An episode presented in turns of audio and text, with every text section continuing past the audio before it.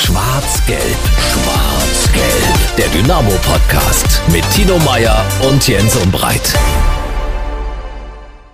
Schwarz-Gelb, der Dynamo-Podcast. Mensch, Tino, das hat's lange nicht gegeben, oder? Dass wir uns gegenüberstehen bei einer Podcastaufnahme? Das stimmt, Jens. Und dann noch mit so freudigen Ergebnissen und Ereignissen in der Rückschau. Das ist eine Woche, sage ich dir. Wollte ich gerade sagen, es war ein tolles Dresdner Sportwochenende. Angefangen natürlich von Dynamo Dresden, Freitagabend 5 zu 1, werden wir ausführlich drüber sprechen.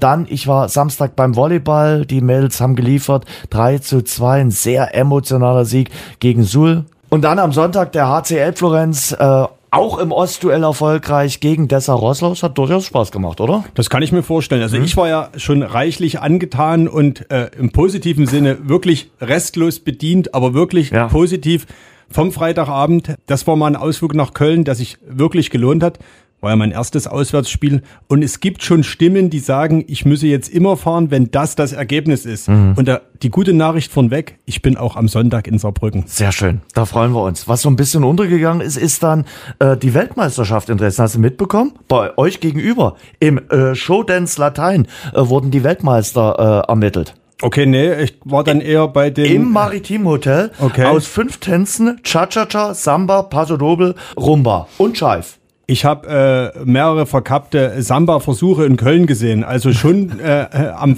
Karnevalsvorabend, am Sessionsvorabend ja. und auch am Samstag früh. Ich bin ja Samstag früh, ich oute mich an der Stelle, pünktlich wieder abgereist. Äh, vor 11.11 Uhr. 11. Deutlich. Ja, okay. Der Zug fuhr, glaube ich, 8.11 Uhr mit fünf Minuten Verspätung.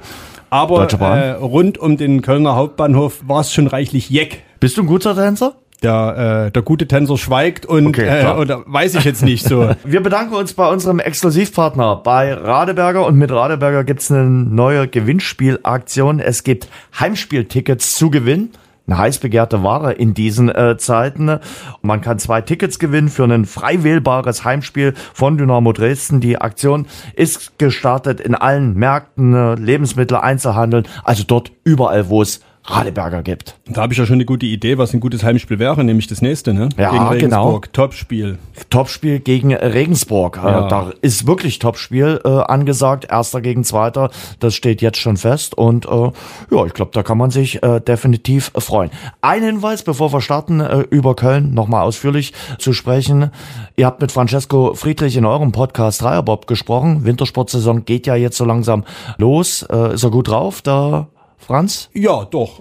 Wirkt sehr entspannt. Äh, das ist ja bei ihm immer ein ganz gutes Zeichen. Je entspannter er mhm. äh, drauf ist, umso besser fährt er dann meist im Eiskanal. Ja, du sagst es, am Wochenende, dieses Wochenende, was jetzt kommt, geht es in China los, auf der Olympiabahn, wo er 2022 seine Olympiasiege 3 und 4 eingefahren hat. Also eigentlich ein gutes Ohm, ein gutes Eis mal gucken. Ich meine, es ist auch für die Bobfahrer, für die Wintersportler ein Saisonauftakt. Das ist wie im Fußball. Man weiß vorm ersten Pflichtspiel nicht so richtig, wo man steht. Mhm. Das ist immer auch so eine Art Standortbestimmung. Wir schauen mal. Mhm. Franz ist so Medium-Fußballfan, oder? So heißglühender äh, Fußballfan ist er gar nicht. Es ist auch im, im, im Boblager geteilt. Äh, es gibt auch glühende Fußballfans.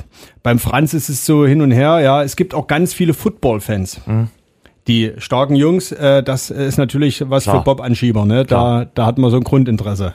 Lass uns über Fußball reden. Apropos äh, starke Jungs. Genau, das war stark. Also muss man wirklich sagen, äh, ich kann mich an deinen Tipp gar nicht erinnern, was du da prophezeit hast. Ich glaube, mein Tipp, ich, glaub, ich sag's ja ganz klar, 1 zu 0 hatte ich ja gesagt, mit Hängen, also nee, mit Hängen und Würgen Mit Hängen und Würgen, Nein, doch, mit, Bangen doch. Und, mit Bangen und Zittern. Ja, genau. Und ja, dass es am Ende so ein Ergebnis äh, war. Also es ist nicht so, dass ich irgendwie Dynamo zu wenig zugetraut habe oder Köln zu viel. Köln ist schon eine echt gute Mannschaft, aber was Dynamo ungeschlagen gewesen. Genau, DFB-Pokal Werder Bremen besiegt. Jetzt sagt mancher, das muss nichts heißen. Nee, aber was Dynamo da am Freitag abgeliefert hat, das war jetzt nicht spektakulär. Also spektakulär ist das Ergebnis.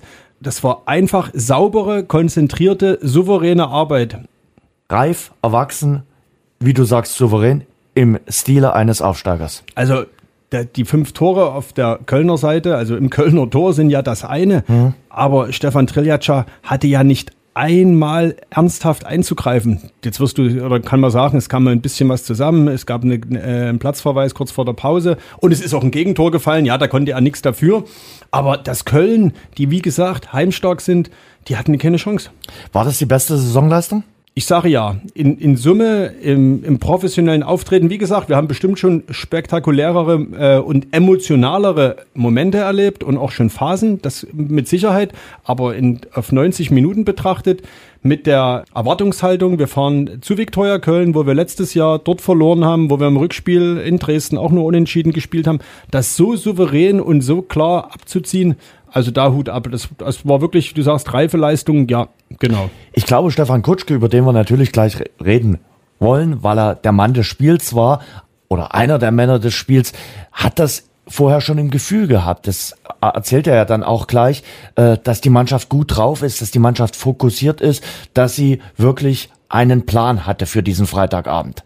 Auf jeden Fall. Also das hat er, wie gesagt, danach ja auch erzählt er hat es wahrscheinlich Tatsache gespürt. Und es ich ist, glaube, es, Fußballer es haben dafür. So. Sportler, glaube ich, generell. Ja. Wenn man lange genug äh, seinen Job, seinen, seinen Sport macht, hat man ein Gefühl, heute geht was mhm. oder mh, heute geht nichts. Mhm. Wenn heute nichts geht, sagt man das natürlich selten zuvor, ja. sondern und würde danach auch nicht sagen, ah, ich habe schon vorher gewusst, heute geht nichts.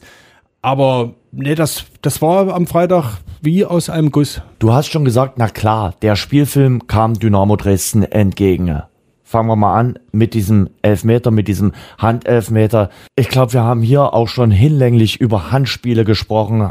Ja, nein, der Ball springt an die Hand und er vergrößert schon irgendwie äh, die, die Oberfläche. Also ich glaube, den Handelfmeter kannst du geben. Auf jeden Fall. Es war mit Sicherheit die strittigste Szene im ganzen Spiel mhm. und die ging diesmal pro Dynamo aus wir werden auch hier wieder stehen und werden äh, Fälle diskutieren, ja. die gegen Dynamo ausgingen. Diesmal ging es für aus. Markus Anfang hat das danach auch äh, versucht, auch wirklich schnell äh, nicht abzumoderieren, aber auch einfach klarzustellen, mit dieser Handregel ist niemand so richtig glücklich und man muss es nehmen, wie es kommt. Und in diesmal kam es halt gut für Dynamo und das war natürlich ein frühes Tor, war wichtig in dem Spiel, aber das ist eben, ist Dynamo ja schon öfter gelungen, frühes Tor. Mhm.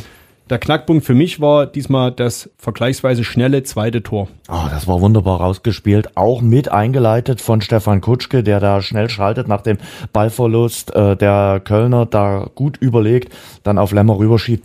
Und wie sie es dann verenden über Niklas Hauptmann, der jetzt mehr Tore als gelbe Karten hat, war wirklich wunderbar. Das ist, glaube ich, ja echt nicht nur das schönste Tor gewesen, sondern da sieht man halt wirklich den Unterschied, weswegen er eben auch den Beinamen Unterschiedsspieler trägt, mhm. weil ich glaube, den machen nicht viele. Und dann ist das ein Tor und wir feiern das und wir sagen, ja, der stand ja frei, den muss er schon irgendwie machen. Aber ich glaube, das war wirklich äh, technisch anspruchsvoll und den machen in der dritten Liga nicht viele Spieler so bewusst und gekonnt und äh, beabsichtigt wie Hauptmann. Vorentscheidung würde ich trotzdem sagen, das 13-0. Das ist der Knockout, weil da fliegt der Kölner Spieler runter, sieht gelb-rot, der beide Elfmeter auch verursacht hatte. Und Kutschke verwandelt diesen Elfmeter, den Strafstoß, der gerechtfertigt äh, war, eigentlich in der Nachspielzeit der ersten Hälfte.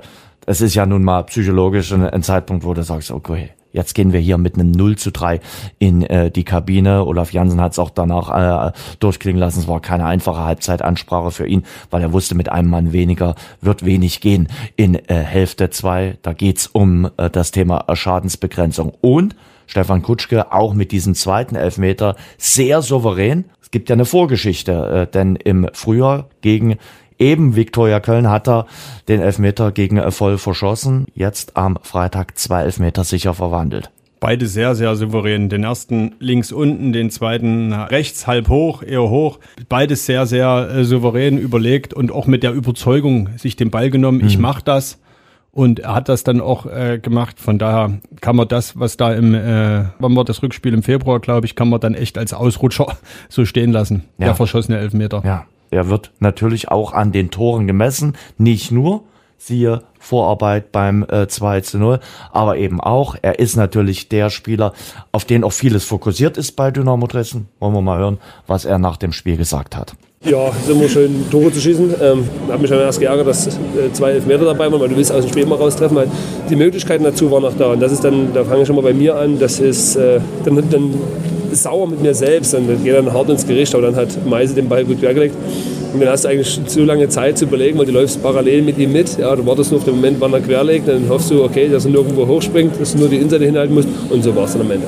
Nochmal von dem Auftritt heute der Mannschaft war ich begeistert. Also das, es ging um, um diese ganze Entschlossenheit, die wir ans, äh, an den Tag gelegt haben. Das hast du im Hotel gemerkt, den tagsüber. Du hast manchmal schon irgendwann ein Gefühl dafür, wie, wie wird denn das eingeordnet und wie bereitet sich die Mannschaft darauf vor. Nicht, dass es in anderen Spielen anders ist, aber du hast es heute irgendwie gemerkt. Und dann, wie wir rausgekommen sind und unser Spiel gespielt haben, klar, die kamen die zwei Elfmeterentscheidungen. Du musst es dann irgendwann erzwingen und das war, das war dann gut. Und dann auch, ähm, wie unser Spiel aufgegangen ist, gegen eine Mannschaft, die noch zu Hause kein Spiel verloren hat und die wir sehr, sehr stark auch eingeschätzt haben und das auch eine sehr starke Mannschaft ist, war dieser Auftritt schon äh, aller Ehren wert. War noch eine Rechnung offen vom, vom Rückspiel letzte Saison. Von daher konnte man sich heute zweimal nicht rächen, aber zweimal das wieder gut machen. Du, du überlegst dann kurz äh, vorher, okay, für welche Ecke entscheidest du dich und das war dann so. Und ähm, ja, in die zweite habe ich dann gesehen, dass er wieder links unten hingeht.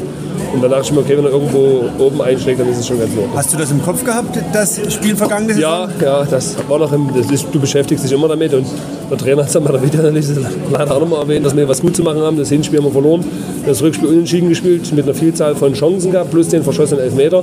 Das, das Argument hätte ich nicht nochmal gebraucht, aber es, war, es ist so und äh, du musst es irgendwann wegstecken können.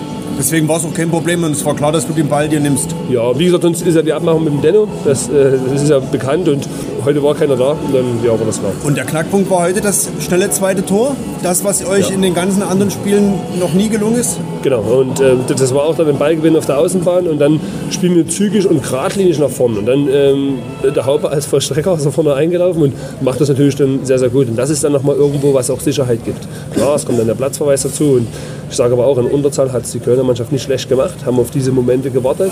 Und ich glaube, das, der einzige Wermutstropfen heute war das Gegentor, weil wir gesagt haben, in der Halbzeitpause, die zweite Hälfte geht bei 0-0 los und die wollen wir auch nochmal gewinnen. Und das war heute der, der einzige Knackpunkt. Was ist an diesem Sieg noch, wenn man irgendwo das Hahn dazu besucht, das war dann das Gegentor leider. Kutsch sagt es nochmal, wie wichtig das 2 0 war, wie er auch gemerkt hat, dass die Mannschaft, glaube ich, einen guten Tag erwischen wird.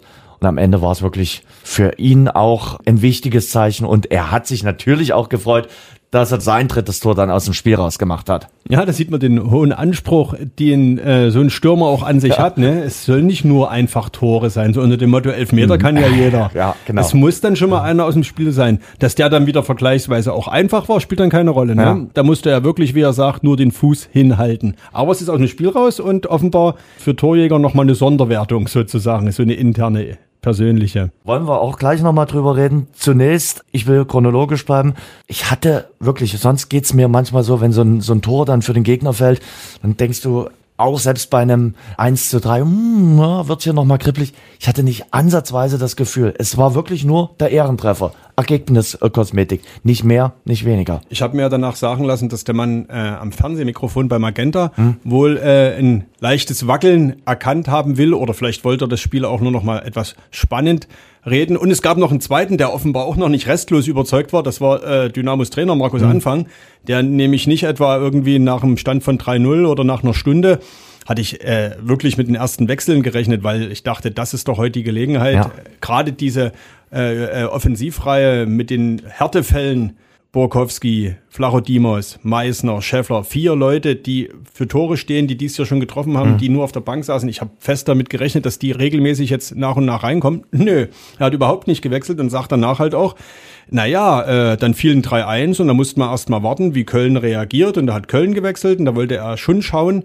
ob die taktisch noch mal was verändern und er wollte da wahrscheinlich wirklich auf Nummer sicher gehen, nicht, dass da in solchen Spielen werden ja auch große Helden geboren, dann im, äh, auf Kölner Seite, mhm. nicht? Wenn dort das 3-3 passiert, man kann sich das nie vorstellen. Und ehrlicherweise, wie gesagt, der Magentamann und Markus Anfang waren, glaube ich, die einzigen beiden, die da noch was wackeln sahen. Ich bin da voll bei dir. Im Stadion hat sich genauso äh, für mich so angefühlt. Da passierte überhaupt nichts. Nee. Triljac hat nicht einen Ball wirklich halten müssen und dass Köln mal aufs Tor schießt, ja, das darf ja mal bitte vorkommen. Ja, wie gesagt, war ein Sonntagsschuss am Freitagabend. Der saß eben, da haben sie gut gemacht. Aber du hast eben auch gemerkt, auch das, was Stefan Kutsch gesa gesagt hat, sie wollten eben auch die zweite Halbzeit mit einem Mann mehr für sich entscheiden. Also auch die zweiten 45 Minuten als Einzelspiel betrachtend äh, gewinnen. Und dann gab es ja noch eine Geschichte des Spiels, die ja dann ein bisschen untergegangen genau. ist. Ne? Einwechslung, ich hatte gesagt, bis zur 82. Minute hat er gewartet. Dann kamen Kevin Ehlers, hm. war ich auch überrascht, jetzt bringt er einen Abwehrspieler. Und Robin Meissner, ja. Das war dann eher so die erwartete Einwechslung gegen seinen Ex-Verein und vor allen Dingen Meißner in den letzten Wochen gut drauf, mhm. haben wir hier schon besprochen.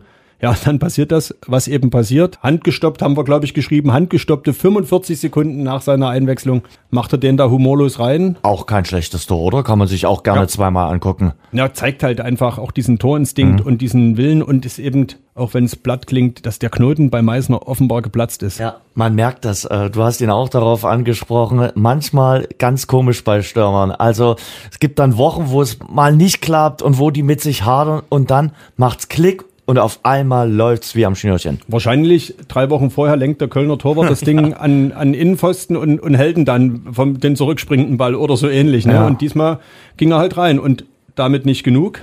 Nochmal drei Minuten später, 5-1. Ne? Ja, macht er die Vorarbeit. Genau, Kapitän glücklich gemacht, Kutschke sein Tor aus dem Spiel erzielt und auch sauber vorbereitet und äh, sich äh, wirklich nochmal nachdrücklich in Erinnerung gebracht und halt nochmal deutlich gezeigt, dass da ein Riesenpotenzial auch in ihm steckt und dass da Dynamo da vorn ein echtes Brett hat in der Offensive.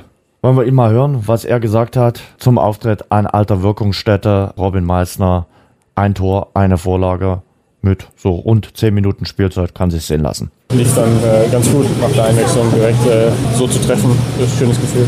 Ich habe mich sehr wohl gefühlt. Ich hatte hier letztes Jahr ähm, sehr, sehr tolles Jahr gehabt und äh, mit einer guten Mannschaft, super Trainer, Umfeld. Ähm, deswegen war dann der Jubel ein bisschen verhaltener oder gar nicht. Ähm, Und bei Stürmern ist es offenbar so, wenn der Knoten einmal geplatzt ist, dann ist er geplatzt, oder? Dann gehen die Dinger plötzlich rein. dann, dann fallen sie jetzt rein, ja.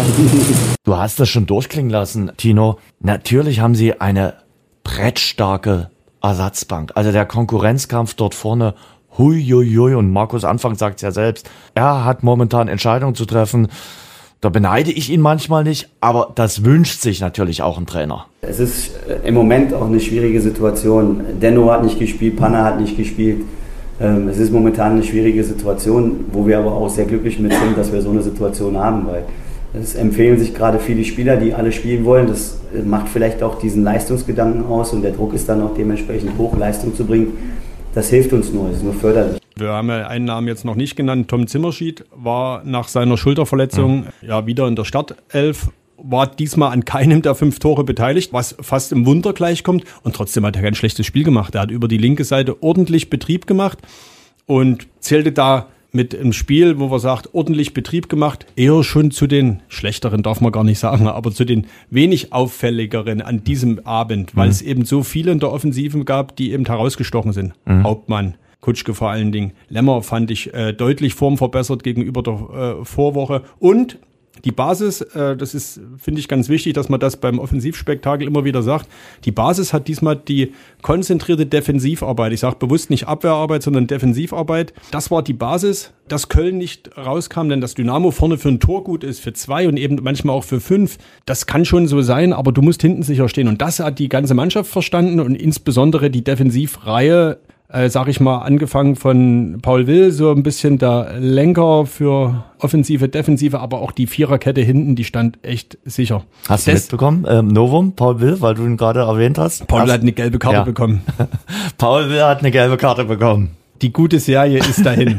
Wir müssen ihn jetzt weiter sticheln. Wir Ja. müssen, Richtig. also er hat jetzt eine gelbe Karte bekommen. Ob der Paul Will dieses Jahr auch ein Tor schießt, Jens? Ja, das ist die große Frage. Also bin mal ich gespannt. denke, Saarbrücken, er trifft ja gerne bei Auswärtsspielen. Saarbrücken wäre ein guter Zeitpunkt. Wäre ein guter Zeitpunkt oder dann äh, vielleicht auch mal ein Heimspiel. Also jetzt, wo er so lange gewartet hat auf die gelbe Karte, kann er sich vielleicht auch mal in den nächsten ein, zwei Spielen.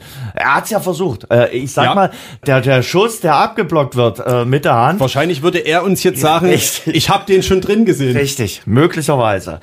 Aber muss man wirklich sagen, es, äh, es läuft bei Dynamo. Und was ich auch ein gutes Indiz äh, finde, ist, die Mannschaft ist in Köln geblieben. Der Teamgeist stimmt. Das hat ja auch Stefan Kutschke so durchblicken lassen. Wir wollen das wieder neu entfachen, was so 2015, 2016, 2017 war, wo man wirklich ein Team hatte. Das war vorher schon ausgemacht, mit dem Trainer war das besprochen, weil wir ähm, mannschaftstechnisch, klar, es kam immer noch später jemand dazu. Äh, heute Abend wollen wir hier noch zusammen was machen. Ja, wie, der Robin Meisen hat da was organisiert.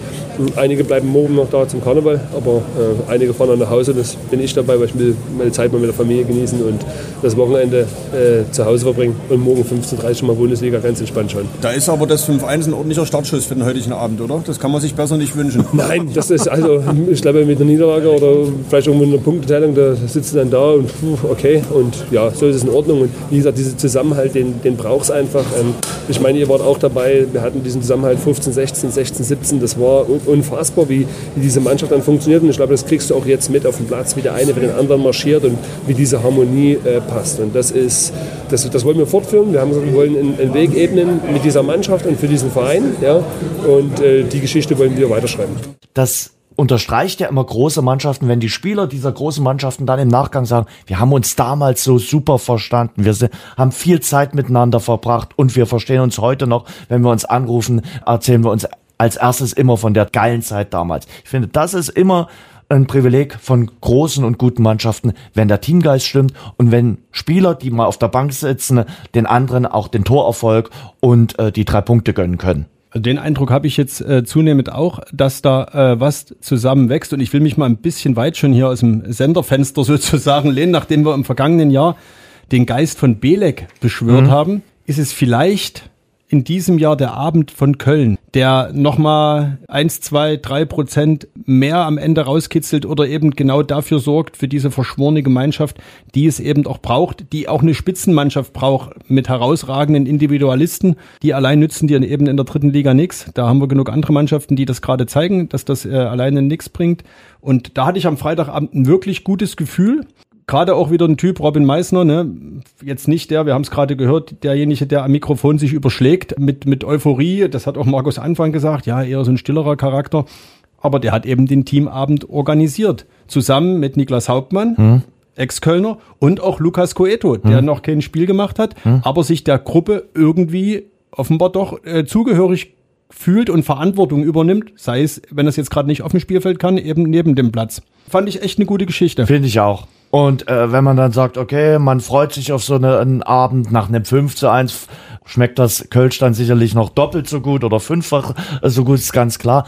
Aber ich finde, das ist ja nicht nur bei einer Fußballmannschaft so, das ist auch in einem Arbeitsteam so, wenn man sich auf eine Feier, jetzt haben wir bald wieder äh, Weihnachtsfeiern, wenn man da mit Freude hingeht, ist das immer ein besseres Zeichen, als wenn man sagt, okay, ich müsste dieser Weihnachtsfeier dahin. Wir müssen eigentlich unsere Podcast-Weihnachtsfeier noch terminieren, Jens. wenn, wenn, wenn, wenn wir beide sozusagen Unbedingt. Das müssen wir auf jeden Fall noch äh, sprechen. Äh, Markus Anfang hat es ja auch in der Vorwoche so schön beschrieben, wie wichtig gerade im Rheinland, deshalb hat dieses Auswärtsspiel am 10. November so schön gepasst, der Karneval, der Karnevalsauftakt dort ist. Und wir haben und das sagt eben auch Markus Anfang, momentan sicherlich eine Zeit, wo es nicht immer ganz einfach ist, wo wir auch von vielen Negativschlagzeilen in der ganzen Welt bestrahlt werden. Und deshalb finde ich es auch mal schön, wenn man mal loslassen kann und wenn man sich einfach mal freuen kann und wenn man so ein Event einfach mal genießen kann? Na klar, ist immer schwierig. Viele haben natürlich so gewisse Bilder im Kopf, was Karneval grundsätzlich betrifft.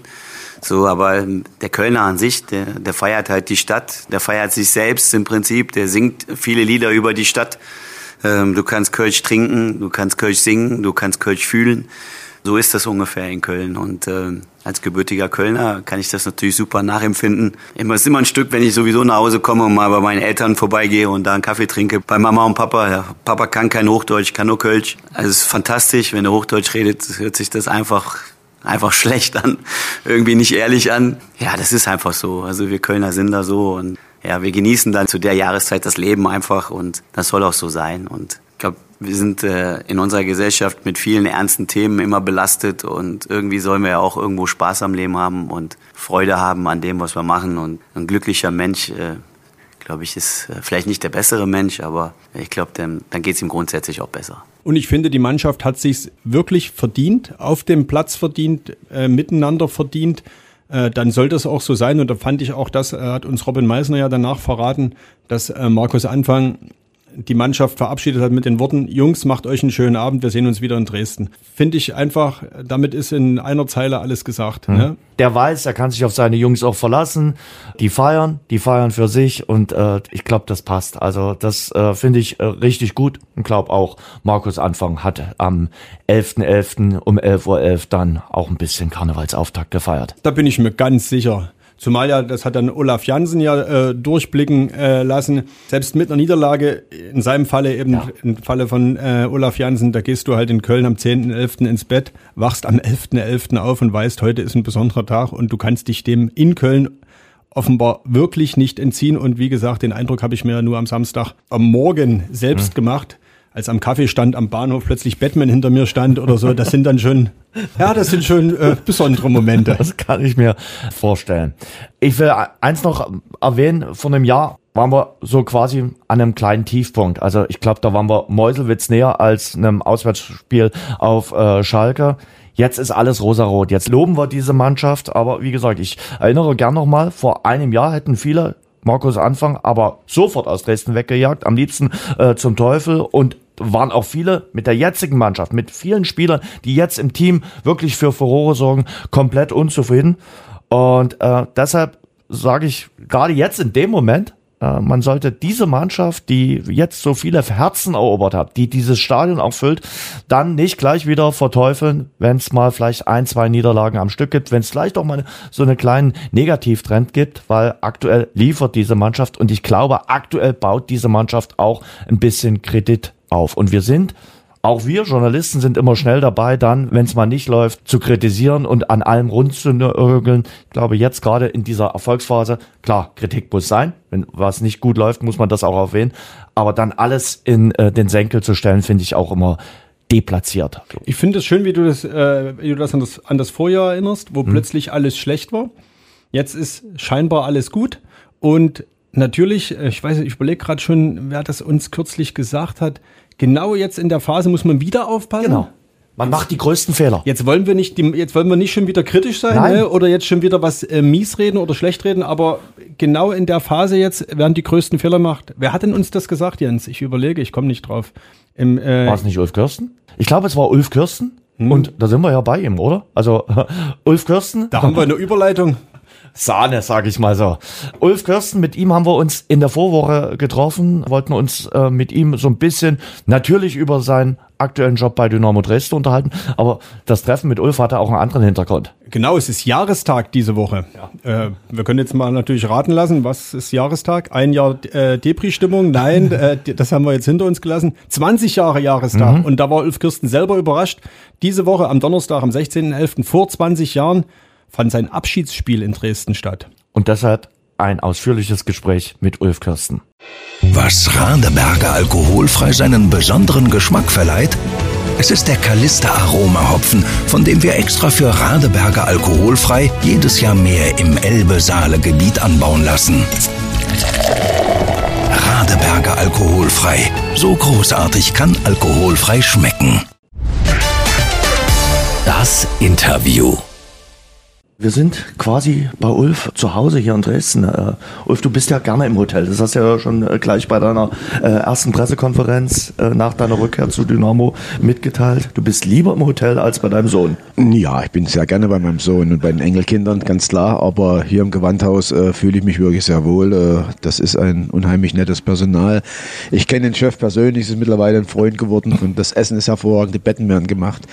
Deshalb gehe ich auch ins Hotel und da habe ich schon meine Ruhe. Das hast du bei Hotel Benny nicht, da musst du das Bett selber machen. Hast du ja immer eigentlich das feste äh, Zimmer? Gibt's äh, so die Suite Schwarte oder äh, ist das dann doch ein, ein Wechsel drin? Ich habe jetzt tatsächlich mal ein großes Zimmer bekommen, weil meine oh. Frau mit ist, aber ich nehme eigentlich gerne ein ganz kleines Zimmer, wo ich dann äh, wirklich alles so ein bisschen ganz leicht zu handhaben habe und äh, alles gleich wieder finde. Also von daher, kleine Zimmer sind mir lieber.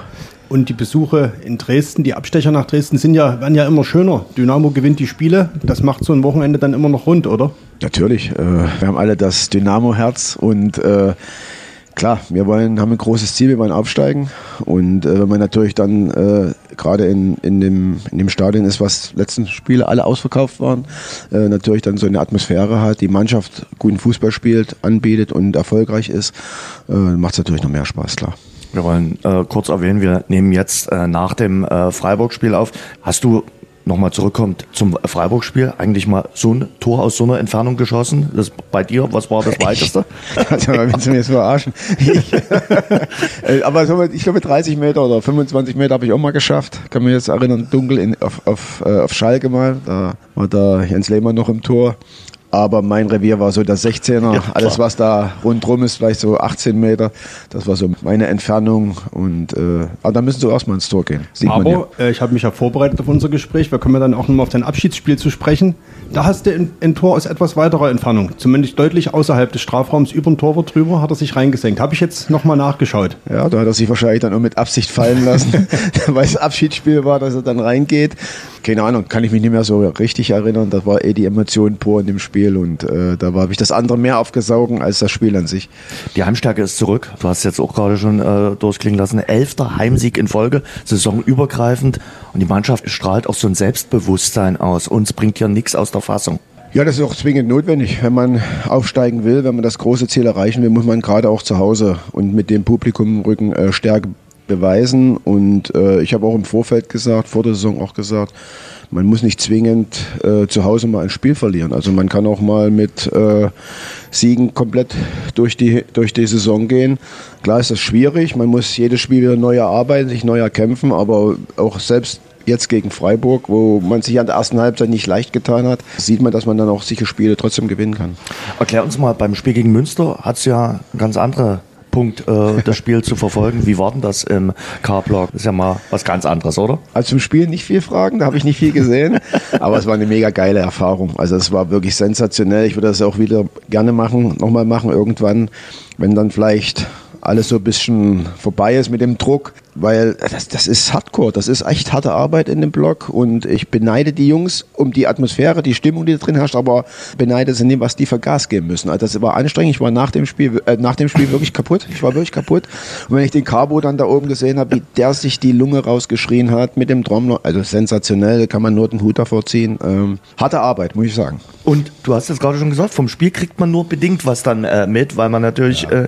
äh, sich auch ein bisschen von der Stimmung leiten lässt und äh, alles so ein bisschen speziell ist. Ja, zum einen ist das andere Tor auch sehr weit weg. Ich bin jetzt auch fast 60 und bin jetzt 58, sieht man natürlich mit den Augen ja das auch nicht mehr so. Dann wehen Fahnen davor, dann wird man da abgelenkt, dann hängt eine Fahne vor deinem Gesicht, dann muss man in die Hocke gehen, dann muss man wieder springen. Also das ist schon, äh, schon eine geile Atmosphäre, eine geile Erfahrung. Wie gesagt, ich habe das aufgesogen. Ich hatte einen Freund damit aus Leverkusen, der da die ganze Rückfahrt, der hat im Vorfeld auf der Hinfahrt schon permanent erzählt, ich darf da rein, ich darf da rein. Und auf der Rückfahrt hat er permanent erzählt, wie geil das war. Also das war schon sensationell. Wie viele äh, Selfies musstest du machen oder haben sie sich dann oh. irgendwo gelassen irgendwann? Ja, davor, also vorm Spiel, in der Halbzeit, war das schon, war schon viel, aber macht man ja gerne. Damit muss man ja auch rechnen, wenn man da äh, äh, in den Block geht. Du hast äh, gesagt, jedes Spiel ist harte Arbeit im K-Block, genauso wie auf ja. dem Platz, weil eben in der dritten Liga nichts ein Selbstgänger ist. Nun für Dynamo trotzdem. Man hat trotzdem das Gefühl, Dynamo ist noch nicht mal bei 100 Prozent. Wie schätzt du so die, die Lage ein? Wo gibt es vielleicht noch Luft nach oben? Wir haben manchmal über Standards äh, gesprochen. Also unsere Spielanlage, unser Spielsystem ist wirklich in meinen Augen auch das Beste, was es in der Liga gibt. Wir haben die beste Mannschaft der Liga. Wir sind fast auf allen Positionen, fast auf allen Positionen doppelt besetzt wenn wir verletzungsfrei oder nahezu verletzungsfrei durchkommen, dann äh, bin ich da auch der festen Überzeugung, dass wir das schaffen äh, und dass man jedes Spiel hart arbeiten muss, um zum Erfolg zu kommen. Ja, das, das ist in der zweiten Liga so, auch in der ersten Liga so. Also man hat so gesehen, die Bayern müssen sich auch das härter erarbeiten, obwohl sie wahrscheinlich alle Positionen dreimal besetzt haben. Also von daher wird das auch weiter so gehen und ich glaube einfach mit dem Trainerstab, was wir haben, was wirklich äh, auch hohes Niveau hat. Also sicherlich auch mit der dritten Liga total unterbewertet ist. Die müssten eigentlich auch von der Qualität her, von der Erfahrung her in der zweiten Liga trainieren oder ihren Job ausüben. Aber das werden wir ja, ich hoffe, dann in der nächsten Saison haben. Man redet so viel über das System Anfang. Das System ist sicherlich nicht das einfachste, aber wenn es funktioniert, sieht es A top aus ja. und ist komplett äh, auch erfolgreich. Ja, absolut. Also äh, ich habe ja immer noch gesagt, das Spiel in Essen, wo ich gesagt habe, da hat man wirklich die Anlagen gesehen, wie toll wir Fußball gespielt haben. Wir haben halt nur die Tore gemacht und das ist, und du vor uns angesprochen hast, das ist vielleicht unser Schwachpunkt. Wir spielen guten Fußball, machen das 1-0 und dann fehlt eigentlich mal diese, diese, diese Entspanntheit im Spiel, wenn man sagt, wir machen 2-0 und das 3-0. Das fehlt uns. Wir müssen dann immer bis zum Schluss zittern. Ich glaube, die Spieler empfinden das gar nicht so wie wir draußen. Wir sind dann schon am, am Zittern, wenn da irgendwann mal ein Standard, äh, was ja auch nicht gerade unsere absolute Stärke ist, Standards gegen uns, aber auch für uns. Äh, da kann man auch sicherlich noch dran arbeiten. Aber ansonsten von dem ganzen System, von dem Spielart und Weise, wie wir das momentan auf den Platz bringen, finde ich das richtig stark. Was auffällt, Dynamo stellt jetzt äh, eine der sichersten Defensiven der Liga, ne, mit äh äh, ich glaube, zehn Gegentore waren es jetzt nach dem Freiburg-Spiel. Also das ist richtig gut. Auch in der Offensive läuft es ja eigentlich gut. Was mir aufgefallen ist, diesen ganz klaren Torjäger, also ein Spieler, der ganz viele Tore schießt, den gibt es bei Dynamo gar nicht, sondern es sind ganz viele Spieler, die zwei, drei, viermal getroffen haben. Stefan Kutschke ist bis jetzt der Beste, aber so ein, so ein Torjäger, der sieben, acht, neun Tore erzielt hat, den gibt es gar nicht. Ja, wie gesagt, bei der Defensive bin ich 100% bei dir. Da sind wir wirklich richtig stark. Auch wenn mal sich einer verletzt, der zweite kommt rein. Deswegen sind wir da auch wirklich gut besetzt. Wir sind auch in der Offensive sehr gut besetzt. Und ich, ich habe immer gesagt, mir ist es lieber, man hat zehn Torchancen, als wenn man gar keine Torchance hat. Dann sieht man, wo man das richtige Problem ist oder wo das Problem dann steckt. Ich glaube, dass wir dadurch auch schwerer ausrechenbarer sind. Also wir haben auf allen Positionen können jetzt Tore machen. Dorobi Meißen hat es jetzt gemacht, habe ich mich riesig gefreut, weil jetzt hat, glaube ich, jeder von vorn ein Tor gemacht, wenn ich mich nicht irre. Und das ist ja für einen Stürmer das Wichtige. Man arbeitet, man, man äh, tut den ganzen Tag, man trainiert und dann hat man Chancen, vergibt sie so. Man muss nur immer dann dranbleiben und äh, das machen die Jungs die haben da eigentlich auch sich nie hängen lassen, haben sich nie aufgegeben und jetzt werden sie belohnt. Und ich glaube, es ist gar nicht so wichtig, den einzelnen Torjäger zu haben, sondern auf mehreren Schultern verteilt. Und äh, bei uns kann jeder Tore machen, der vorne ist. Und das wissen die Gegner. Und das macht er dann auch uns so unberechenbar. Das ist ja auch das, was der Trainer vor der Saison gesagt hat. Ne? Diese äh, Tore von Ahmed Aslan, diese 25 irgendwie verteilen auf mehrere Schultern. Und das gelingt ja äh, sehr, sehr gut. Ja, absolut. Und ähm, wie gesagt, klar, wenn man, wenn man so einen Aslan noch hätte, wäre das natürlich für die Standards auch nochmal gut und wichtig. Das würde das vielleicht nochmal noch mal bereichern. Aber ich bin da nicht so negativ und sage, wir haben sehr gute Stürmer. Wenn alle ihr Potenzial abrufen und wenn sie verletzungsfrei bleiben, sind wir so schwer ausrechenbar in der Offensive und äh, können dann auch so viele Spiele auch nochmal entscheiden, wo vielleicht der eine gar nicht dran denkt. Und wie gesagt, das 2-0 das 1 war sowieso sensationell gegen Freiburg, aber auch das zweite, wo sie alle gedacht haben, erstmal schießt direkt. Ich glaube, wenn er direkt geschossen hätte, hätte er ein Problem gehabt, aber der Torhüter Gegenspieler, so hat er den nochmal super sauber mitgenommen und hat ihn dann reingeschoben. Ich fand das Tor richtig geil, auch wie es rausgespielt wurde. Mittelfeld, Ball erkämpft, durch die Schnittstelle gespielt. Der Tom hat das super Auge gehabt und das ist natürlich dann äh, auch die Qualität. Und äh, wenn wir die über die Saison abrufen, äh, dürfte es schwer sein, uns zu schlagen gönnen können, auch dem, dem Ja, ja, Mitspieler absolut, gucken können.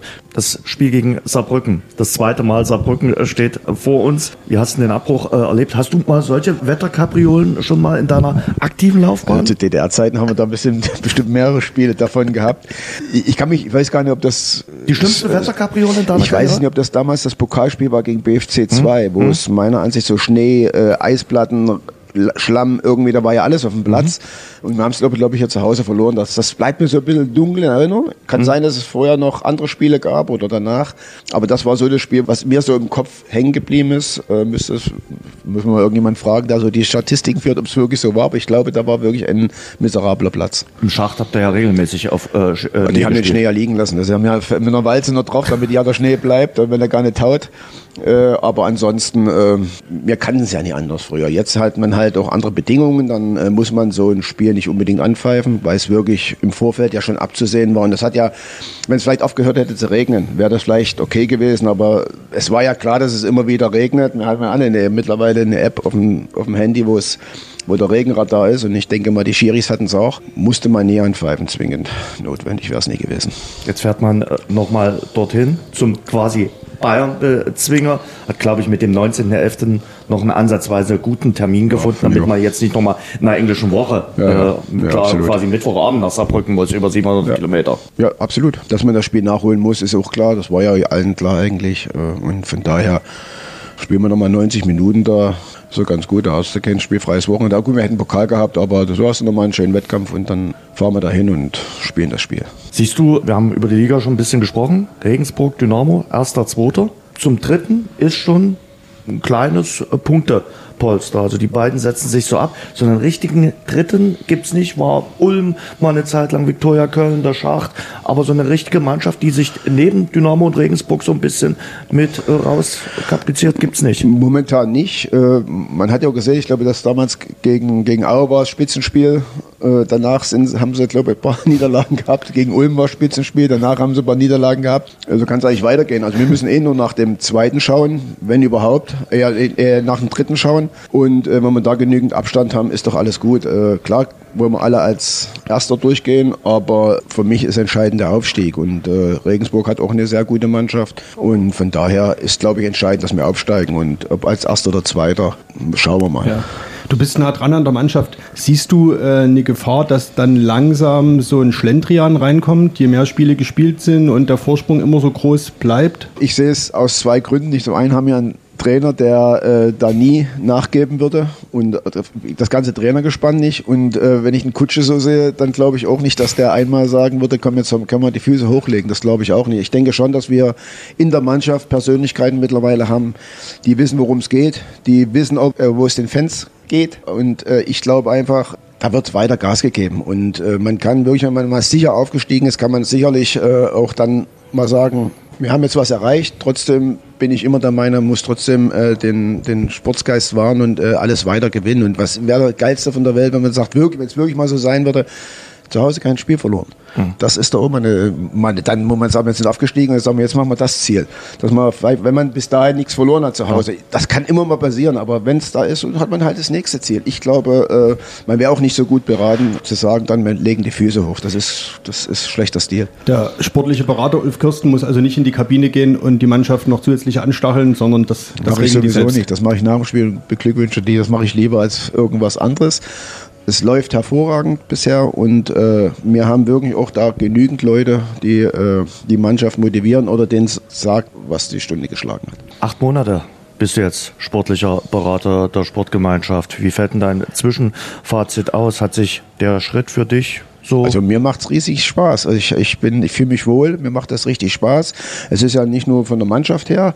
Ich bin im 3. März, glaube ich, gekommen und äh, die Quote war gar nicht so schlecht seitdem. So viele Spiele haben wir nicht verloren. Die Hinrunde Eine war, Niederlage. Die, die, ja. die, Hinrunde war schlechter. Ja. Aber es gibt ja auch viele andere Aufgaben. Du weißt das ja, äh, Sponsoring, Jugend, äh, mit dem Aufsichtsrat. Also es sind sicherlich auch andere Themen, die für einen Verein auch sehr wichtig sind und äh, wie gesagt, das, das Highlight ist halt die Mannschaft, klar, aber äh, bisher musste man da irgendwo nie irgendwas mit dem Ralf Becker oder so oder mit dem Trainer irgendwie sich da zusammensetzen und sagen, irgendwie eine Krisendiskussion führen, war bisher nicht. Du hast gerade angesprochen, die vielfältigen Aufgaben. Also das ist nicht nur so, dass du die in, in Sachen erster Mannschaft unterwegs bist. Ralf Becker hast du gerade angesprochen. Man denkt ja fast schon, ihr beide sprecht jetzt über mögliche Winterneuzugänge, sondern das gibt es auch viele Aufgaben weg von, dem, von der Profimannschaft. Dass man sich über, über die Mannschaft unterhält, das ist ganz klar.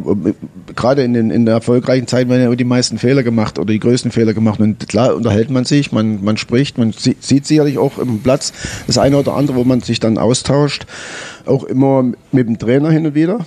Aber es gibt sicherlich, gerade auch in einem Verein wie Dynamo, der so eine Strahlkraft hat, äh, auch andere Themen. Und dann äh, unterhält man sich darüber und äh, man hat immer andere Spieler oder man hat immer den Blick, was passiert in der neuen Saison. Muss man auch. Man weiß ja nie, bleiben wir dritte Liga, steigen wir auf. Das ist ja bis jetzt noch nicht klar. Da muss man auch äh, immer gewappnet sein. Ja, es gibt Sponsorenthemen. Also es gibt wirklich viele Themen im Verein, äh, aber bisher habe ich nicht das Gefühl, äh, dass mir die Arbeit oder das, was ich machen soll, äh, irgendwie zum Hals ausrenkt. Im Gegenteil, macht Spaß. Und ich dachte, wir kriegen jetzt von dir so eine kleine Liste, wo du sagst, na, die Spieler, auf die schauen wir im Winter als Winterneuzugänge, auf die Spieler schauen wir im Sommer. Ja, wir haben doch jetzt eine Aufgabe, erstmal aufzusteigen. So, das alles andere muss ja irgendwie gar nicht kommuniziert werden, brauche erstmal nicht. Äh, es gibt sicherlich auch den einen oder anderen, wo der Vertrag ausläuft, muss man dran arbeiten. Wie gesagt, das ist äh, jetzt der Zeitpunkt, wo man dann sich auch mal zusammensitzt und äh, man so ein Fazit zieht und dann mal sich drüber unterhält, was wäre wenn und dann geht's weiter. Ist denn im Hause Kirsten schon die Planung für Pfingsten 2024 äh, ein Thema? Jetzt, wo wir im Herbst sind und vorausblicken. Was ist also, Pfingsten? Letzter Spieltag. Letzter, letzter Spieltag, Spieltag. In der dritte Liga, letzter Spieltag Bundesliga. Ich weiß, das stimmt. Ja, bin ich natürlich hier, feiere den Aufstieg. Ich habe ja vor der, vor der Saison auf Stubel Bayer gesetzt und Dynamo-Aufstieg und vor der Saison, nicht jetzt nach dem ersten Spiel, vor der Saison. Von daher, einer von den drei Tipps geht definitiv durch, bin ich überzeugt von und äh, ich hoffe, es geht der große Tipp durch, dann äh, wird es wirklich ein richtig geiles, äh, richtig geiler Mai. Sag mal, wie siehst du Leverkusen gerade? Also ich glaube, dein zweiter Verein macht dir momentan auch eine Ja, Menge absolut, Freude, oder? Absolut. Also das ist wirklich auch eine Spielfreude drin. Die haben wirklich eine richtig starke Truppe, einen überragenden Trainer. Man ist ja schon froh, dass man in der letzten Saison ist ja gesagt, es wird eine neue Mannschaft kommen in, in, im Sommer. Äh, Es wird, wird ein neues Gesicht kriegen. Am Ende haben sie Gott sei Dank nur drei Spieler ausgewechselt oder drei, vier Spieler, die jetzt neu gekommen sind. Natürlich entscheidende Spieler. Mit Chaka ist, glaube ich, der Spieler in dem Verein, der die Mannschaft lenkt und leitet und äh, sowas vielleicht auch mal in den letzten Jahren gebraucht hätte, so eine Erfahrung, so eine, so eine Dominanz, die er ausstrahlt. Ja, und die machen einfach auch Spaß. Also die, da hat man nie das Gefühl, dass da irgendein, klar, war mal das eine oder andere Spiel, wo man sagt, da hätte unentschieden ausgehen können, aber man hatte nie das Gefühl, dass da irgendwo hätte eine Niederlage sein müssen oder sollen. Und bisher machen sie das wirklich hervorragend und äh, werden wir da lange Spaß haben. Der dort vorne, der knipst auch so ein bisschen, der tritt in deine äh, Fußstapfen. Ja, der hat natürlich eine unheimliche Qualität. Aber ich glaube einfach, dass das die ganze Mannschaft ist, das ganze Gesamtpaket. Also das ist genauso, wo ich gesagt habe, da, da weiß keiner, wer da Tore schießt. Da kann ja jeder Tore schießen. Und wenn ich jetzt den kleinen Wirt sehe, ja, boah, Wahnsinn. Also das ist ja, eigentlich muss man schon sagen, hoffentlich bleibt er länger. Aber man weiß ja, dass es eigentlich schon irgendwo ein Datum gibt, wo er nicht mehr bei Bayer spielt. Und das wäre natürlich bitter. Erinnert ein bisschen so an eure goldene Zeit. Ich sag mal, zum Beispiel Jahr 2002. Äh, 2000 und 2002 hatten wir sicherlich auch Genau. richtig starke Mannschaft, haben es am Ende des Tages nicht geschafft. Äh, deswegen ja, ist es einfach auch wirklich zu wünschen, aber gerade auch Fans, Angestellte, was die sich da die Jahre immer an, anhören mussten, was die da für Leid ertragen mussten, muss ich schon sagen, ist eigentlich schon Wahnsinn und äh, denen gönne ich das brutal. Ganzen Herzen. Wo sind, siehst du die Chancen größer, Meisterschaft oder Pokal? Man sagt ja, Pokal ist immer der kürzeste Weg und es scheint ja, in diesem Jahr auch so zu sein, wo sich so einige Favoriten und Bundesligisten auch schon verabschiedet haben. Ja, das ist Tatsache. Also, also der, der Bayer ist ja auch Favorit. Also ich glaube schon, dass das sicherlich die, die einfachste Aufgabe ist. Zumal jetzt auch die Bayern aus dem Pokal ausgeschieden sind und äh, jetzt wahrscheinlich noch mehr dafür tun werden, den Meister zu holen, weil ein Titel muss sein, sonst bricht dort auch die Welt zusammen. Und ähm, deswegen macht es jetzt nicht einfacher, aber trotzdem bin ich da optimistisch, dass dieses Jahr Bayer Leverkusen einfach dran ist, einen Titel zu holen. Leverkusen ist auch viel mit dem Namen Christoph Dahm verbunden, der neulich 70 geworden ist. Wie siehst du ihn momentan ja auch gesundheitlich ein bisschen zu kämpfen? Aber er wirkte zuletzt in den Interviews äh, dann doch sehr mobil und äh, hat schon noch ein bisschen was vor. Ja, der Christoph Dahm war immer ein Kämpfer. Äh, wo er 96 äh, nach Leverkusen gekommen ist, war es ja auch nicht einfach. Und äh, hat er dann auch gerade mit dem Kali zusammen den ganzen Verein eigentlich auf, auf links gedreht, hat dort wirklich eine komplette Veränderung bewirkt in dem Verein. Und äh, da ging ja so ein bisschen dieser, dieser Name Bayer Leverkusen, diese Strahlkraft ging ja dann nach oben. Und das hat sich ja dann bis jetzt auch gehalten. Äh, klar hat man dann immer mal Jahre, wo es nicht so 100 Prozent lief, aber äh, ich denke, dass er gerade mit dem Kali zusammen die äh, ausschlaggebende Kraft war, den Verein zum internationalen Top-Verein zu machen. Und dann äh, jährt sich zum 20. Mal dein Abschiedsspiel. Ja. Wo, sag mal, Leverkusen, Dynamo, deine beiden Vereine sozusagen zusammengeführt an einem Abend hier in Dresden. Du deinen Abschied von der aktiven Fußballbühne gegeben hast, ist jetzt schon wieder 20 Jahre her. Auch krass, oder? Oder? Ja, Wahnsinn. Äh, Bisschen trotzdem, älter geworden. trotzdem unvergessen. Wie ich jetzt, oder? Du, ne, Ja, bisschen älter geworden. Ja, danke.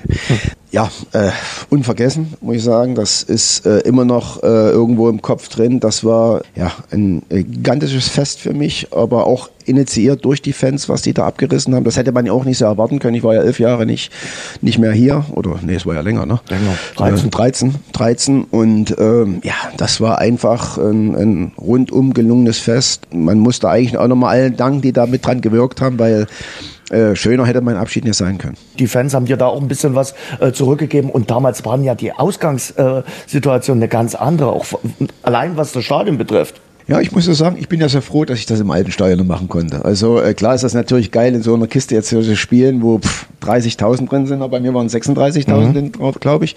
Äh, bei dem Abschiedsspiel, das war halt die Stätte, wo ich groß geworden bin, wo ich äh, Oberliga gespielt habe. Und da war es für mich eigentlich äh, die schönere Sache, dann in dem im alten Stadion noch spielen zu dürfen, als jetzt in, in, im neuen. Klar wäre es schön, aber ich, ich, ich bin froh, dass ich das alte Stadion noch erleben konnte oder durfte. Wir haben schon ein paar Mal ja drüber gesprochen, über dieses Abschiedsspiel in den letzten äh, Monaten. Viele Menschen sagen, es war eines der geilsten Abschiedsspiele aller äh, Zeiten. Und es waren ja wirklich auch Legenden äh, dabei.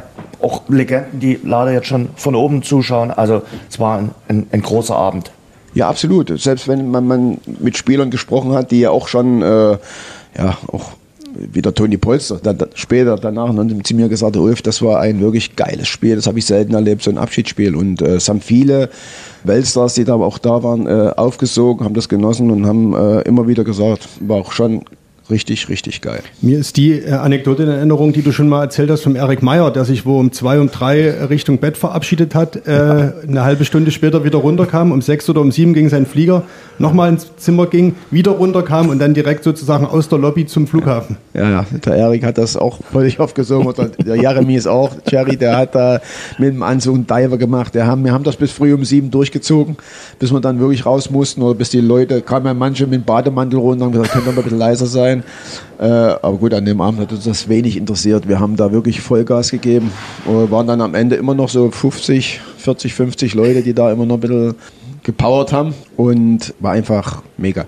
Wie lange hast du gebraucht für die Regeneration danach? Ich habe mich dann in mein Auto gesetzt, meine Frau ist gefahren, ich habe geschlafen und äh, bevor ich dann zu Hause war, war das dann klar, was man kaputt gewesen. Das, waren, das war ja, das ging ja von Donnerstag an los. Also man hat ja hier äh, Veranstaltungen gehabt in der Stadt wo ja dann auch immer viele Leute da waren, wo man viel reden musste, äh, unterschreiben musste, Fotos. Und das, das zerrt ja natürlich auch. Und, äh, und der Abend, da war man ja erst die ganze Zeit, deswegen war man ja so, war ich ja so aufgeputscht, ich hätte gar nicht schlafen können. Und äh, ja, dann war man natürlich irgendwann, fällt man dann in so ein Loch rein und dann. Und du hast den Staffelstab sozusagen übergeben mit deiner Auswechslung, damals. Ein blond gefärbter junger Mann ist eingewechselt worden, der 16-jährige Benny, dein Sohn. Ja, ich glaube, der wäre lieber ins Tor gegangen, aber wo er reinkam, ist er danach ein kleines Licht ausgegangen. Also er hat dann schon, oh, wieso darf ich mich jetzt hier nicht zeigen? So ungefähr. Ähm, aber äh, ja, das war dann, äh, für ihn war es dann nochmal so ein kleines Highlight, um da aufzulaufen. Er hat es dann ja später auch ins richtige Stadion geschafft und äh, als Tor hier bei Dynamo, das war für ihn dann schon äh, Genugtuung. Was wird denn eigentlich aus dem dritten Kirsten, dein Enkel? Äh, ist da schon klar, ob Stürmer. der Stürmer oder Stürmer? Ja, 100 Prozent. Steht schon fest, ja? Also der ja, will nicht ins Tor? Nee, der geht nicht ins Tor. Der, wenn ich mit dem Bepple oder wenn, ich, wenn, wenn der jetzt beim Training ist in der Soccer Arena, dann knallt er nur aufs Tor. Also ich hoffe, ble er bleibt dran und hat Spaß und äh, ja, vielleicht sehen wir ihn ja mal. Sehr schön. Und vielen Dank Gerne. Für, äh, und äh, eine gute Zeit und hoffen wir, dass, dass dein Tipp aufgeht. Also ja, zumindest muss, äh, muss, der eine, muss. also das, das darf das durchaus. Wird, das wird, äh, wird schon, das wäre schon richtig cool. 2024 ist ja nicht nur entscheidend für Leverkusen und äh, Dynamo, hast ja nun auch 100 Länderspiele bestritten, DDR und äh, BRD. Ja, kann man da ruhig mal dazu sagen, oder? Ja, ich bin, äh, ich, Fußball-EM nächstes Jahr? Bin ich auf Motorradtour im Juni da. Echt? ja, klar. Ja, ja also, also im Juli, im, es ist ja im Juli, im, im, Juli dann Land. vielleicht. Im Juni, ja. Klar guckt man natürlich, weil logisch, äh, ist da, da schaut man sich alles an und zieht man sich da schon die Spielereien. Allerdings nicht, natürlich nicht jedes, ist so mhm. klar. Also die attraktiven schaut man in der Vorrunde und dann geht es ab Viertelfinale, Halbfinale, dann schaut man sich das schon in Was traust du den Nagelsmännern bei der Europameisterschaft? Äh, ja, ich glaube, dass wir eine, eine gute Rolle spielen werden, äh, anders als wie bei den letzten Turnieren. Ja, hat auch einen sehr guten und aufgeräumten Eindruck gemacht, äh, Ulf Kürsten, und ist äh, auch fest davon überzeugt, dass Dynamo Dresden im kommenden Mai was zu feiern hat. Also wenn man schon diese, diese Begeisterung, Euphorie, äh, ja, Zuversicht und Freude hier in der Stadt spürt, kann man sich vorstellen, wie es Ulf Kirsten geht, mhm. der eben noch neben seinem großen Dynamo-Herz eben noch ein bisschen Platz hat, auch für Bayer Leverkusen, mhm. wo es ja ähnlich fantastisch läuft. Mhm. Ne? Also der kommt ja gerade aus dem Jubel nicht heraus. Traumstart in der Bundesliga hingelegt, 4 zu 0, Union Berlin am vergangenen Wochenende weggefädelt, tanzen weiter auf drei Hochzeiten. Ja, da kannst du möglicherweise auch mal bei Vizekusen in dieser Saison mit einem Titel rechnen. Mal schauen. Das ist aber nicht unser Hauptaugenmerk. Unser Hauptaugenmerk liegt natürlich jetzt erstmal auf dem Samstag, Mitgliederversammlung. Hauptthemen sind so die Wahlen. Jugendrat, Ehrenrat und vor allem Präsidium? Genau, das ist das eine. Und dann müssen Weichen gestellt werden für die Zukunft, für mhm. die nahe Zukunft. Es geht ja um Dynamos Aufstieg, mhm. der ja nicht zuletzt dank solcher Spiele wie eben am Freitag in Köln nun immer näher rückt. Olaf Janssen hat danach gesagt, wenn ihr so weitermacht, dann wird euch niemand aufhalten. Robin Meissner, bekannt für seine Zurückhaltung, äh, sagte dann, wir können uns eigentlich nur selber stoppen. Also das zeigt, dass das alles in die richtige Richtung geht. Und nun muss natürlich auch abseits des Rasens äh, müssen die Weichen gestellt werden. Da geht's um die Themen Frauenfußball und E-Sport, mhm. E-Fußball. Also zocken an der Konsole, beides, Frauen und Konsole ist Teil der Lizenzierung für äh, die Profiligen 1 Mhm. und 2 und Dynamo muss da jetzt aktiv werden, damit es da im kommenden Sommer keine Probleme gibt oder gar Geldstrafen oder ähnliches. Aber David Fischer hat ja schon erklärt, also es ist äh, zwar Teil der Lizenzierung, aber wenn man die nicht erfüllen würde, würde man jetzt nicht die Lizenz verweigert bekommen, sondern wahrscheinlich dann eine Geldstrafe. Man würde wahrscheinlich eine Geldstrafe bekommen. Die Frage ist, Will muss, man das? Muss man das? Ja, ne? nee. Wie hoch fällt die aus? Kann man sich, also will man Geld für solche Sachen ausgeben? Ich denke, man wird sich auf einen äh, Kompromiss dann einigen Na, äh, ich hoffe am doch. Äh, Samstag und wird da auch äh, eine Lösung finden, womit dann alle leben können. Ich, wenn du mich jetzt persönlich fragst, also ich habe das gegen das äh, Thema äh, Frauenfußball gar nichts einzuwenden. E-Sport ist jetzt gar nicht meins, aber Mhm. na gut, das ist der Lauf der Dinge. Da muss es eine Möglichkeit geben. Definitiv. Und Dynamo ist doch so groß, da muss es doch eine Möglichkeit und einen Weg geben, das dies- mit zu integrieren. das zu integrieren. Und Genau. am Ende wird es auch da einen Dresdner Weg geben und ja, warum nicht? und dann Sonntag, Wasserball Teil 2, eher nicht. Die Kollegen haben schon geschaut nach der Prognose. Es soll wohl auch diese Woche wieder in Saarbrücken regnen. Aber da sind wir jetzt mal zuversichtlich, dass es nicht wieder so viel regnet. Ja, Wahnsinn, oder? Also äh, ich gehe aber fest davon aus, äh, dass es ein zweites Mal nicht geben wird, dass man nach 45 Minuten sagt, okay, wir haben jetzt hier alles Seepferdchen gemacht, jetzt brechen wir hier mal ab. Na, es gab ja dann äh, nach dem abgebrochenen Spiel im Hinblick auf das DFB-Pokalspiel gegen die Bayern drei Tage danach noch technische Hilfsmittel, Aerofizierer oder so ähnliches. Okay. Vielleicht ist der ja dann stehen geblieben und den kann man diese Woche nochmal anwerfen. Nee, ich denke auch, das Spiel wird am Sonntag ganz normal angepfiffen, ganz normal stattfinden und wird hoffentlich auch seinen ganz normalen Lauf nehmen im Sinne von drei Punkte für Dynamo. Hat sich an der Konstellation für dich was geändert im Vergleich zum ersten Aufeinandertreffen? Saarbrücken in der Liga zuletzt mit zwei Unentschieden. Natürlich das Weiterkommen im DFB-Pokal. Dynamo hat gewonnen, die letzten Spiele. Also ich kann mir schon vorstellen, dass die Selbstgewissheit, das Vertrauen in die eigenen, äh, in die eigene Stärke bei Dynamo jetzt noch größer, noch äh, präsenter ist. Von daher sehe ich, wenn es überhaupt eine Veränderung in der Konstellation gibt, eher Dynamo im Vorteil. Weil Saarbrücken, der Pokal ist ja das eine, aber die Sorgen in der Liga, die sind nach wie vor da. Da tun sie sich schwer. Und jetzt geistert natürlich auch dieser DFB-Pokal weiter im Kopf rum. Ne? Frankfurt ist das nächste Spiel. Das ist jetzt auch keine schlechte Adresse. Ne? Robert Koch würde sagen, das ist das Topspiel schlechthin. Und von daher denke ich, vielleicht sind die Saarbrücker dies Jahr wieder diese Pokalmannschaft. Das hat uns David Fischer ja gesagt, äh, dass die auch mal bis ins Halbfinale schon mal gerne kommen in so einem DFB-Pokal. Und dann vergisst du aber leicht die Liga. Oder das ist ja oft so, Pokal läuft's, Liga nicht. Da bin ich gespannt und denke trotzdem, dass Dynamo äh, da als doch klarer Favorit auch ins Spiel wieder geht. Mit der Rolle müssen sie jetzt einfach leben. Auch zu dem Spiel gibt's einen Spieltagstipp von unserem Partner Radeberger über die Dynamo-App. Und ja, das haben wir in der letzten Woche gelernt. Markus Anfang, der Trainer von der Sportgemeinschaft, schätzt nicht nur das Kölsch, er schätzt auch unseren Exklusivpartner Radeberger. Wir trinken auch gerne unser Radeberger. Da habe ich die Chance, mal hier ein bisschen Werbung zu machen. Und auch Stefan Kutschke hat es ja am Freitagabend gesagt, als wir ihn auf Kölsch angesprochen haben. Naja, wir haben dann immer unser eigenes Bier im Bus. Da ist immer gesorgt. Da hat er hinterhergeschoben. Naja, aber so viele Jungs trinken das ja gar nicht mehr. Mancher braucht ja eher eine Insulinspritze. Wenn wir jetzt mal hier ein bisschen interner ausplaudern dürfen. Ja, ich glaube schon, dass sie das ein oder andere äh, hopfenhaltige Getränk äh, getrunken haben oder ein Mixgetränk. Und das hatten sie sich, wie gesagt, auch kräftig äh, verdient. Eine Sache noch, wir hatten bei unserem letzten Live-Podcast versprochen, dass wir in diesem Jahr nochmal kommen. Das wird in diesem Jahr relativ tricky, relativ schwierig, auch aufgrund des vollgepackten Terminplans von Dynamo Dresden. Deshalb aufgeschoben ist nicht aufgehoben. Wir machen das Ganze, den nächsten Live-Podcast dann Anfang Mitte Januar. Pünktlich zum Start in die Rückrunde Ja. werden wir wieder live auf der Bühne zu sehen sein. Und ich finde, auch das ist ja ein gutes Omen, weil wir hatten ja auch ein, eine Live-Veranstaltung in der Torwirtschaft drei Tage vor dem ersten Heimspiel gegen Bielefeld und die, In Hin der Art werden wir es versuchen, auch wieder. und äh, die Hinrunde läuft jetzt super Ja. erfolgreich. Warum sollen wir an unserem Konzept was ändern, Jens? Genau so sieht das aus. Und äh, deshalb, weil wir schon die eine oder andere Anfrage haben, ob wir dieses Jahr nochmal einen Live-Podcast machen. Wir werden es rechtzeitig bekannt geben. Wäre vielleicht die Eintrittskarte dann auch ein schönes Weihnachtsgeschenk für den einen oder anderen. Aber wir geben das rechtzeitig bekannt.